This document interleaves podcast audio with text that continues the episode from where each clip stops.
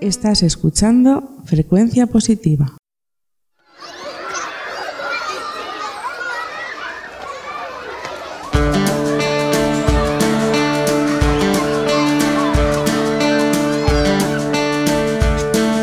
Bienvenidos y bienvenidas a Frecuencia Positiva, el podcast de radio de Pentagrama. Hoy en nuestra sección en primera persona nos acompañan Pilar Lázaro y Pepe Alcaide para hablar del papel que hoy en día juegan los abuelos y las abuelas dentro de las familias. Bienvenidos a los dos. Gracias. Gracias. Y si estáis preparados, comenzamos. Empezamos cuando quieras. Primero fuisteis padres y después abuelos. ¿Creéis que es un amor parecido? Bueno, eh, yo creo que el amor de los hijos es lo más grande. Pero claro, nuestros nietos son hijos de nuestros hijos y por lo tanto es pues, una continuación y los queremos exactamente igual. Pero claro, los hijos te cogen también en otro momento, más joven, con más ganas de salir, con más ganas. Y ahora pues lo vives un poco más, más sosegado, y, pero los hijos son sobre todo los primeros y los nietos al igual. Lo que pasa es que también te llegan en otra época, ¿no? Como ha dicho Pilar, te llegan en una época en que tú también eres más receptivo, tienes más horas libres, entonces eh, dedicarte a los pequeñajos del todo pues te parece como, como resurgir otra vez, ¿no? Entonces esa es la diferencia, pero eh, querernos por supuesto, igual que a nuestros hijos, no más porque a un hijo es lo máximo que se puede querer, ¿no? Actualmente cada vez más abuelos cuidan de sus nietos. ¿Cómo definirías el rol que hoy en día ejercéis dentro del núcleo familiar? Bueno, dentro del núcleo familiar nosotros somos un núcleo muy, muy cerrado, ¿no? En el sentido de que nosotros eh, no hemos dejado los tentáculos de, en nuestra vida, ¿no? Principalmente Pilar, que, que ha sido una madraza. Entonces el rol, pues nosotros hemos continuado teniendo una unas fuertes raíces, unos fuertes enlaces entre nosotros y estamos todos juntos y, intentamos que intentar ayudar a nuestros hijos en el máximo, ¿no? Y no queremos ser ni más protagonistas ni menos, sino que todo un, grupo que, en el que nosotros sí que es verdad que actuamos eh, ayudando a nuestros hijos en todo momento. Pero como lo hemos hecho siempre, antes y después. Ahora con los nietos nos toca ayudar un poquito más. Nosotros lo que ha dicho él es ayudar, pero ayudar también por dos motivos. Una es porque a nosotros nos encanta que estén todos juntos y todos los días se vean y todos los Entonces, eso da pie, el nosotros ayudarles, el poder venir a comer a casa y eso da pie a que estén todos juntos. Y otra también a que nuestros hijos disfruten de sus hijos, que es lo que a mí me ha pasado toda la vida al ayudarles nosotros en la faena, pues ellos tienen más horas para vivir con sus hijos, disfrutarlas, jugar, que eso es de lo más importante que se trata, que estén con ellos. Y hay una cosa muy importante y es que con este rol de, de este tipo, para nosotros es muy importante, para otras gentes, es que nuestros nietos se tienen todos como hermanos entre ellos, ¿no? Y tienen unos lazos enormes y que realmente hoy en día pues si unos viven en Madrid, otros en Barcelona y tal, no aparecen. Aquí estamos todos juntos, vivimos a 50 metros uno de otros y así, estando todos en casa, pues aún es, bueno, pues mi nieto pequeño hace, yo mi primo, no, es, es mi hermano, ¿cómo que tu hermano? Es mi, tu primo hermano, que es diferente, ¿no? Es una suerte el que vivan todos juntos. ¿Consideráis que es un rol autoimpuesto por la evolución de la propia sociedad? Sí, la verdad es que eh, la situación del trabajo, en nuestro caso es que hemos trabajado nosotros, han trabajado nuestros padres también y un poco, pero sí, hoy en día necesitan de la ayuda de los abuelos o de alguien que se encargue de... Nosotros también hemos necesitado de esa ayuda, ¿no? Nosotros hemos trabajado los dos y gracias a Dios la hemos tenido. Entonces vemos en nosotros una prolongación de lo que han hecho con nosotros, ¿no?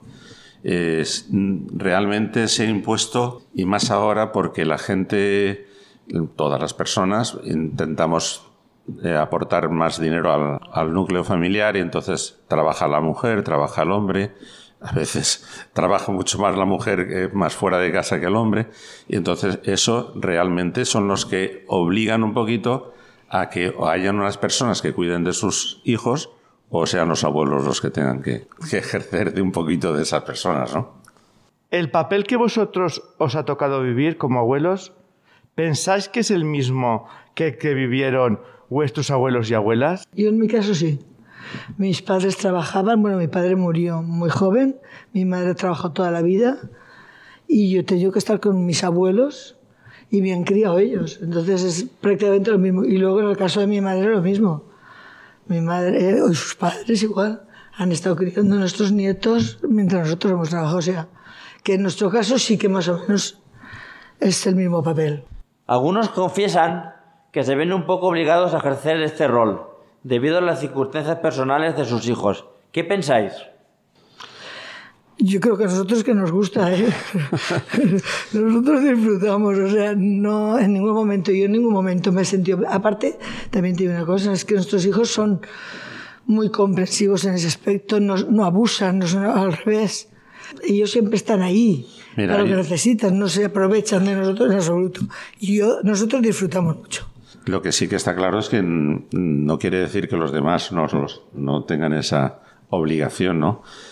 No lo hemos cogido como obligación, pero sí que es verdad que nuestros hijos en todo el momento que pueden quitarnos esa obligación, no la quitan. ¿Por qué? Pues en cuanto tienen horas libres, cuanto no dicen que continúen con mis padres o qué tal, no, al revés eh, se los llevan para, para ejercer realmente de padres. ¿eh? Por eso es difícil de sentirse obligado, ¿no? Aunque no sea vuestro caso, ¿podéis llegar a entender a aquellas personas que manifiestan que el cuidar de sus nietos de forma continua les repercute de forma negativa en su salud y en su vida social? Yo sí que lo entiendo, claro, es que cada uno tenemos una manera de ver la vida y de pensar, entonces hay cada uno disfruta también de una manera y hay personas que necesitan ese tiempo para ellas o para, no sé, para hacer sus cosas, yo sí que lo entiendo. Es entendible, por, realmente nosotros para lo que queremos hacer, nosotros también tenemos tiempo. Lo, lo principal es programarse. En vuestro caso, el ejercer de abuelos, ¿os conlleva tener que hacer algún sacrificio personal? ¿Os queda tiempo para vosotros? ¿Para realizar vuestras actividades de ocio? Nosotros tenemos mucho tiempo para realizar actividades, o sea, de hecho siempre estamos en la calle o eso. Lo único, al trabajar toda la vida, nos hemos organizado un poco también, entonces intentas hacer las cosas pues a los ratos que, que, que por la noche, la comida, esto, cosas así, pero nosotros estamos mucho por ahí, salimos mucho. Y después también incorporamos mucho a nuestros nietos a nuestras actividades, ¿no? Entonces, eh, nos los llevamos con nosotros. En el sentido de que no, no es para nosotros una carga, sino es una compañía. Y entonces, pues bueno, nos puedes ver tomando una copa eh, en una terraza y estamos con nuestros nietos. no- Y estamos súper bien y, y no nos molestan para nada que estén subiéndose a la silla o bajándose tal. ¿Por qué? Porque los tenemos eso como una, una cosa más nuestra. Mm, Realmente eh, estamos bastante organizados y lo que hacemos es, como ha dicho Pilar, tener tiempo para todo, ¿no? Para nosotros principalmente, pues utilizamos es- esas, esas horas extras que por ahí no, no las tenemos ocupadas y sí que las gastamos para nosotros. Sí. Contarnos un poco cómo ayudáis a vuestros hijos en el día a día. ¿Qué necesidades tienen? ¿Cómo os organizáis? Pues sobre todo la ayuda es, pues ellos trabajan todos, por lo tanto hay que el horario es diferente al de los niños, pues la mayoría es llevarlos al colegio, recogerlos del colegio, eh, cuando llegan a casa pues que más o menos que coman, porque los padres igual llegan a las dos y media que a las tres que depende. Un poco es eso. Ahora, nosotros no los ayudamos en ir a limpiarles la casa a nadie ni cosas de esas. Eso es- cada uno se apaña. Es simplemente, pues en eso, en los niños, que los niños se- lleguen a su casa con su familia, que estén allí, que cuando lleguen tengan su horario de- para comer y un poco es eso. ¿Creéis que en algunos casos, por parte de los hijos, hay un exceso de comodidad más que de necesidad? Lo que sí que está claro es que ya te hemos dicho, te hemos comentado que en nuestro caso eh, nuestros hijos son muy comprensivos, ¿no? Y, y no es, es porque es necesario, porque yo no me cargo de mis nietos ni un sábado ni un domingo, o sea, los días que están completamente libres, lo que pasa es que sí que ocurre una cosa y es que hasta esos días los papás con sus hijos están con nosotros y vienen con nosotros. y hacemos actividades todos juntos. Algunas, algunos días, ¿no? Hacemos actividades todos juntos. Pues anoche, por ejemplo, en el fútbol, estábamos viendo toda la familia, excepto yo. Excepto yo que me gusta ver el fútbol ahí. Estábamos todos juntos, juntos viendo el partido. Y aún me llamó mi nieto y me diciendo, abuelo, el partido se ve mejor en familia. O sea que, queriendo decir que, es, es una piña, ¿no? Para vosotros el papel de cuidador es incondicional o tiene algún límite? me tiene límites, claro. Nosotros cuidamos porque queremos, nos apetece y eso, pero eh, siempre, claro, hay unos límites que en los que ellos lo saben y nosotros también, o sea, nosotros también tenemos nuestra vida y la queremos hacer. ¿Os sentís valorados y satisfechos con el papel que desempeñáis? Yo creo que sí, yo estoy muy satisfecha y, nuestros hijos desde luego lo valoran muchísimo. Igual que nosotros valoramos lo que ellos hacen también y lo que el comportamiento que tienen con nosotros y, y la actitud y todo esto. Es que, bueno, eh, sentirse valorado, eh, por supuesto, si no, no lo haríamos, ¿no? Entonces, eh, por obligación, obligación y que te rechazaran es, es aparece la persona que no está contenta, aparecería la persona que es una obligación, aparecería la, abuela o el abuelo esclavo.